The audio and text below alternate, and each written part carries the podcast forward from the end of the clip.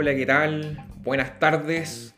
Siendo un miércoles 28 de septiembre, exactamente a las 12.55, damos reinicio por fin a un nuevo episodio de este podcast de Psicologizándome. Pido mil disculpas del caso, he estado con harto trabajo, he tenido casi nada de tiempo para, para poder seguir grabando episodios volví a estudiar nuevamente, estoy en otro diplomado más con Felipe Lecalemier de trauma complejo, entonces estoy con harto estudio, harto trabajo, mucho tiempo, eh, también estudiando otras cosas de finanzas, en fin, demasiada excusa y poco trabajo o nada de trabajo, acción, solamente los videos cortos que estoy subiendo en, Instagram, en YouTube y en mi nueva cuenta de TikTok. Ojo, tengo TikTok, yo me la creo. Pero obviamente subo puras cosas de esto, así que nada nuevo desde ese punto de vista. No, no voy a andar subiendo trends ni nada por el estilo, ¿ya? Pero acá estamos, en el episodio número 16, ¿ya? Miren, ¿de qué me gustaría hablar en este, en, este episodio? Justamente algo de lo que estábamos estudiando en el, en el diplomado que tiene que ver con lo que se llama el, el cerebro predictivo. Es algo súper interesante. ¿En qué sentido?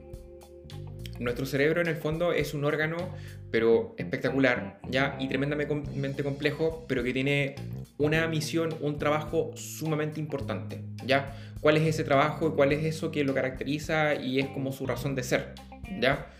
Muchos dirán eh, el aprender, el crecer, el desarrollarse. Bueno, a cada una de esas cosas, sí, efectivamente. Pero lo que las investigaciones han mostrado es de que el cerebro, su tarea máxima que tiene en todo momento es asegurar la sobrevivencia. Todas las funciones que lleva a cabo, como las que les mencionaba antes, están puestas al servicio de permitir la sobrevivencia en el contexto en el cual se encuentre. ¿Ya? De hecho, los estudiantes de psicología y los colegas yo creo que se acordarán lo que conversamos en, los tiempos de universidad, en donde eh, se estudiaba mucho Piaget y Piaget establecía que la inteligencia es la capacidad que tenemos para adaptarnos a las distintas circunstancias. Y en efecto es así, ¿ya? Y esa inteligencia tiene que ver con la sobrevivencia que tiene por fin nuestro cerebro. ¿Y cómo hace eso el cerebro?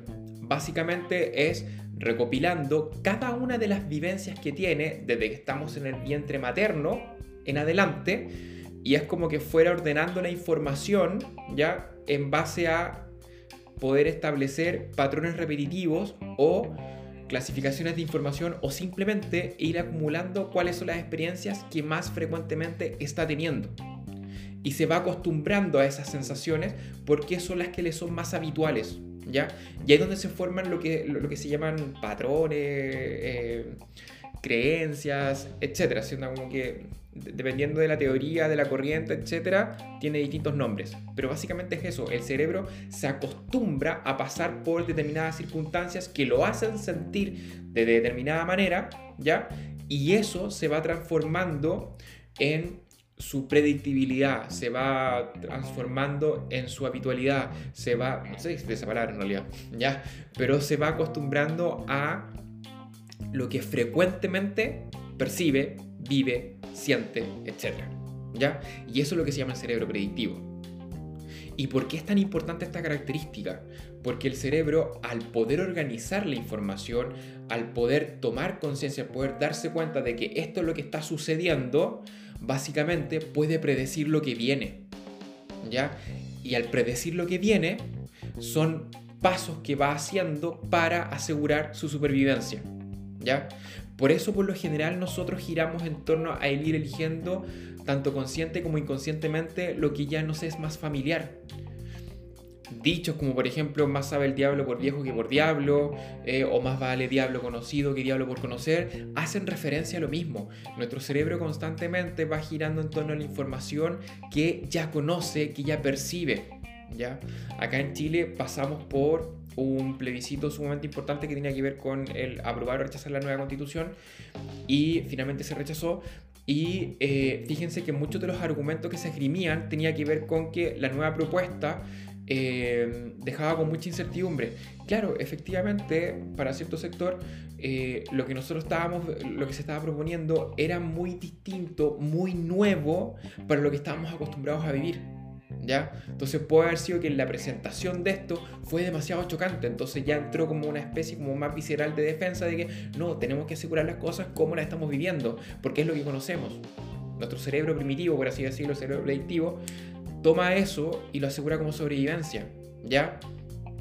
De pronto hay algunas personas que tienen una mayor afinidad, tienen una mayor tendencia eh, de probar experiencias nuevas, tienen mayor contacto con la adrenalina y todo eso, y aún así igual van eligiendo cosas en las cuales hay cierta predictibilidad, o sea, tienen cierto control, por así decirlo y otra gran cantidad de gente nos movemos más entre lo que para nosotros nos es más seguro porque tenemos una noción, porque ya tenemos algún antecedente, porque conocemos de algo.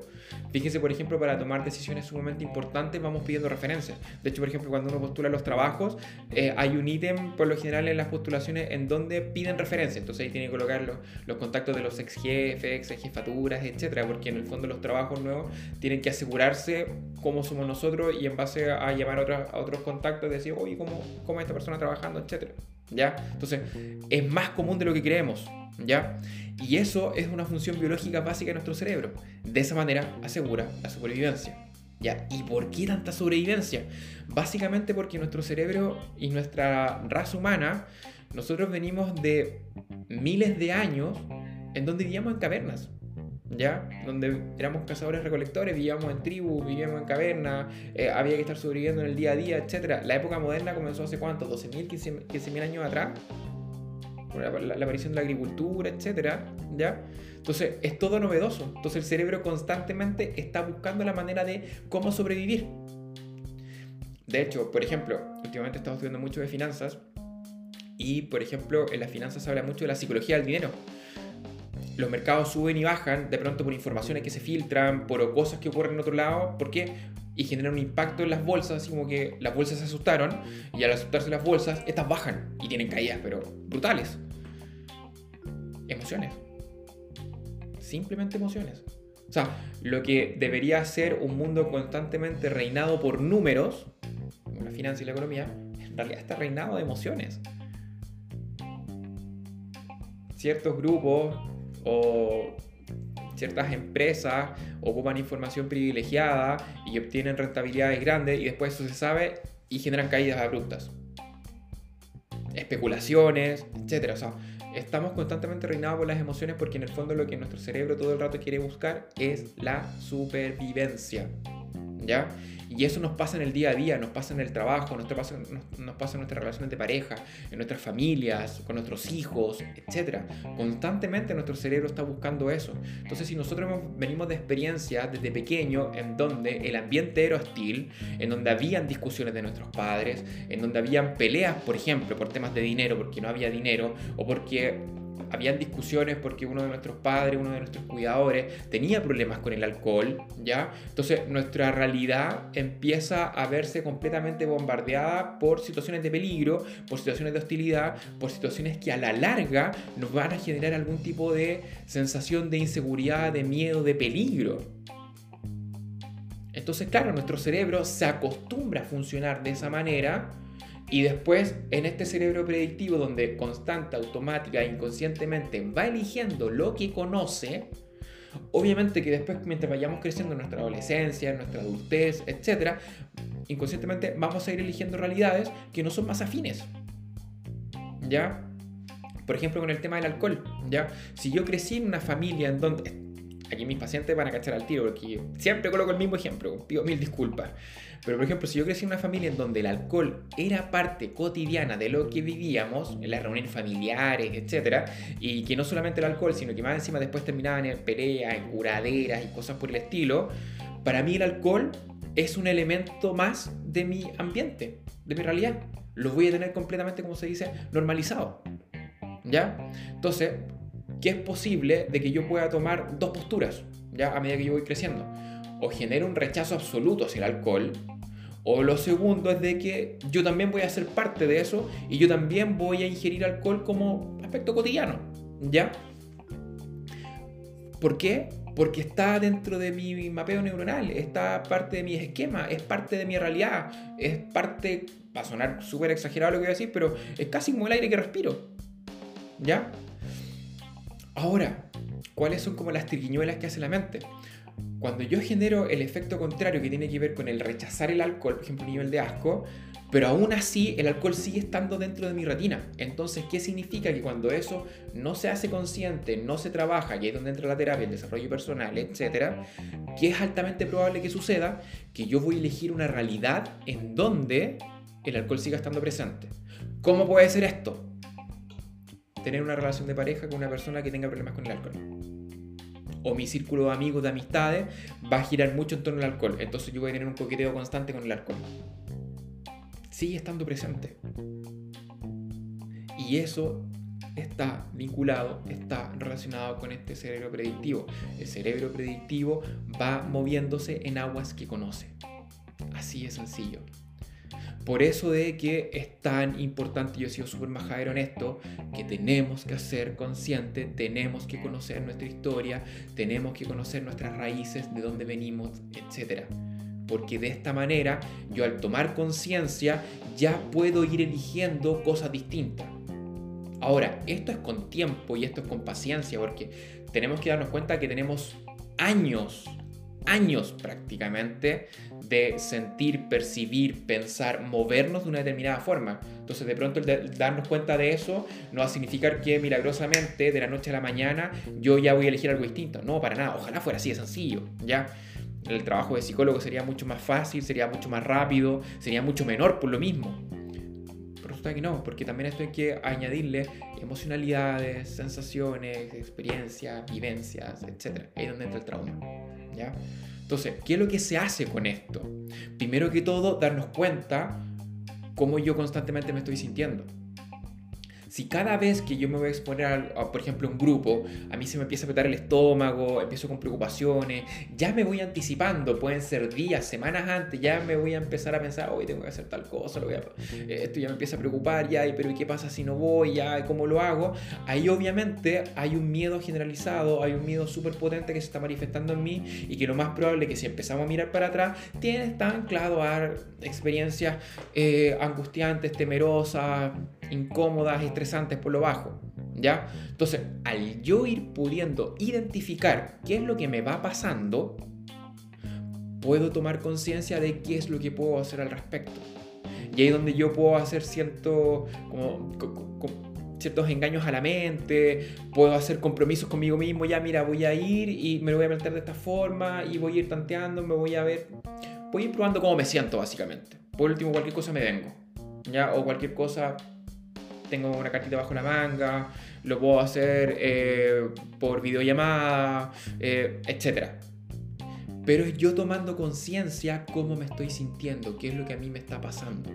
Por eso que es tan importante la toma de conciencia de la emocionalidad, porque la emoción lo que nos muestra es qué es lo que, qué es lo que nos está ocurriendo con lo que está pasando en ese momento, con lo que estamos viviendo. ¿Ya? Cuando una persona no siente nada, dos opciones. O en realidad está todo tranquilo, o ya estamos hablando de un nivel bastante alto que tiene que ver con estrés, donde el cerebro finalmente ya se disoció, se desconectó. Ya así como que dejó de sentir. ¿Para qué? Para poder seguir funcionando. En un caso súper extremo se lo ocurre en el trauma. en el fondo como que el cerebro apaga la emoción para poderla tolerar, para poder lidiar con todo lo que está ocurriendo. ¿ya? Y el cerebro se acostumbra a eso. Eso es lo, fuerte. ¿ya? Entonces, ¿de qué nos sirve el poder conocer nuestros patrones, nuestra historia y todo para ver, darnos cuenta cómo funciona nuestro cerebro predictivo? A, qué cosas está acostumbrada? ¿A qué cosas normalmente le está colocando mayor hincapié? ¿Dónde pone el ojo? ¿Ya? Y conforme a eso, ya puedo ir tomando conciencia.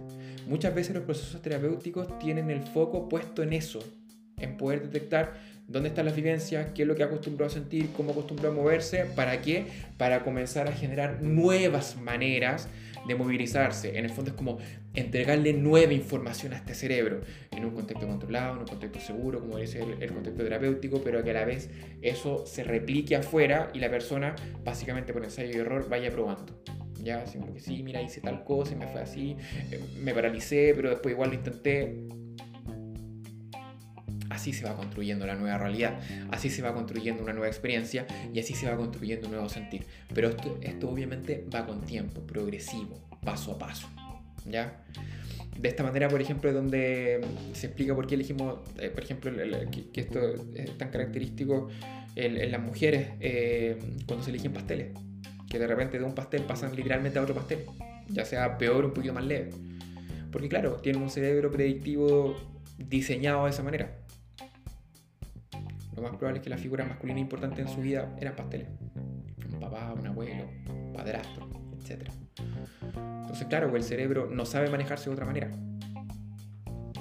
Si una mamá, por ejemplo, un caso extremo, ya constantemente le dice a la hija, todos los hombres son iguales, todos los hombres son borrachos, todos los hombres son violentos, mira cómo es tu papá, el universo de hombres al cual esta mamá le está eh, transmitiendo a su hija, en el cual tiene que fijarse, obviamente que es a hombre que cumpla con esas características. De hecho, la mamá está siendo súper gráfica en el mandato que está entregando. Todos los hombres son iguales. Entonces el cerebro de su hija, que lo que va a hacer? Va a filtrar ese tipo de hombre. Así de sencillo. Es súper poco probable que esa persona pueda elegir una figura masculina distinta, cercana, de piel, todo.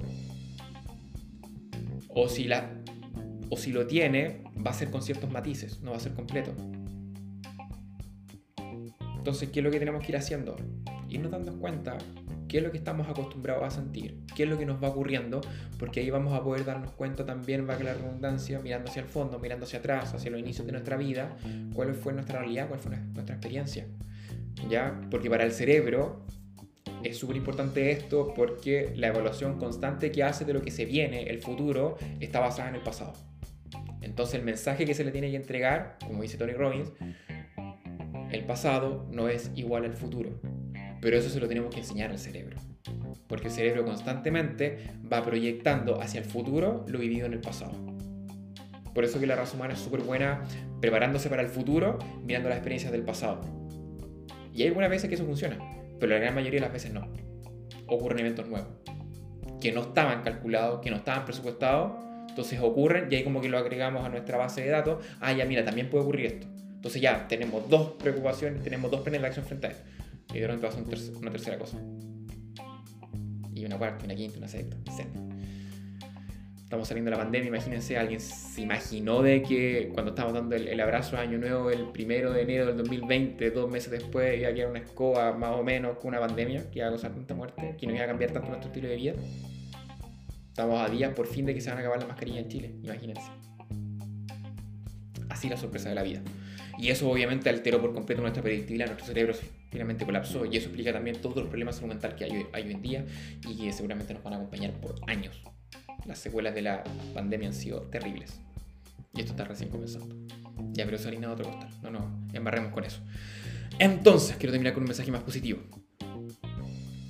Conozcamos nuestro cerebro, conozcamos nuestras reacciones, conozcamos nuestro sentir, conozcamos nuestras experiencias, porque así vamos a poder ir siendo más conscientes y poder elegir cómo podemos movernos. ¿Ya? Para mí la terapia es un espacio pero ideal para poder hacer ese escaneo, para poder tomar conciencia de eso, poder estar atento, así como que mira, mira, esto me está pasando, ¿qué es lo que puedo hacer? Obviamente hay experiencias dolorosas, hay traumas a la base, etc. Pero la terapia simboliza ese espacio en donde yo me puedo ir reconociendo, me puedo ir reformulando, me puedo ir reprogramando, poniéndonos medios con Putin. ¿Ya? Entonces, tarea para la casa, empezar a mirarse a sí mismo empezar a mirar la historia, empezar a ver cuáles han sido mis pasteles, por ejemplo, o cuando yo he sido pastel. Uf, muchísimas veces he sido pastel yo. Pido disculpas. Y ver qué es lo que podemos ir haciendo a la base. Ver si hay dolores a la base, ver si hay experiencias traumáticas, ver si lo hemos pasado mal, si hay un momento angustiantes, etc. Pero ampliar nuestro campo de información, porque de ahí vamos a poder pasar a la acción. Eso, mis queridos auditores y oyentes y teleoyentes. No sé si. O teleoyentes, no sé. Bueno, se entiende. YouTube. Oye, por favor, eh, recuerden suscribirse, compartir, colocar me gusta, comentar, porque así voy revitalizando este algoritmo que me ha costado sacarlo adelante. Ya, eso y cualquier cosa, ustedes saben, para esto en los comentarios, me pueden escribir por interno, estoy atento. Ya, les dejo un abrazo, cuídense mucho y nos vemos en la próxima oportunidad. Y prometo que voy a estar más seguido con esto, por lo menos un capítulo semanal. Hago el compromiso público. Nos vemos, que estén bien. Chao, chao.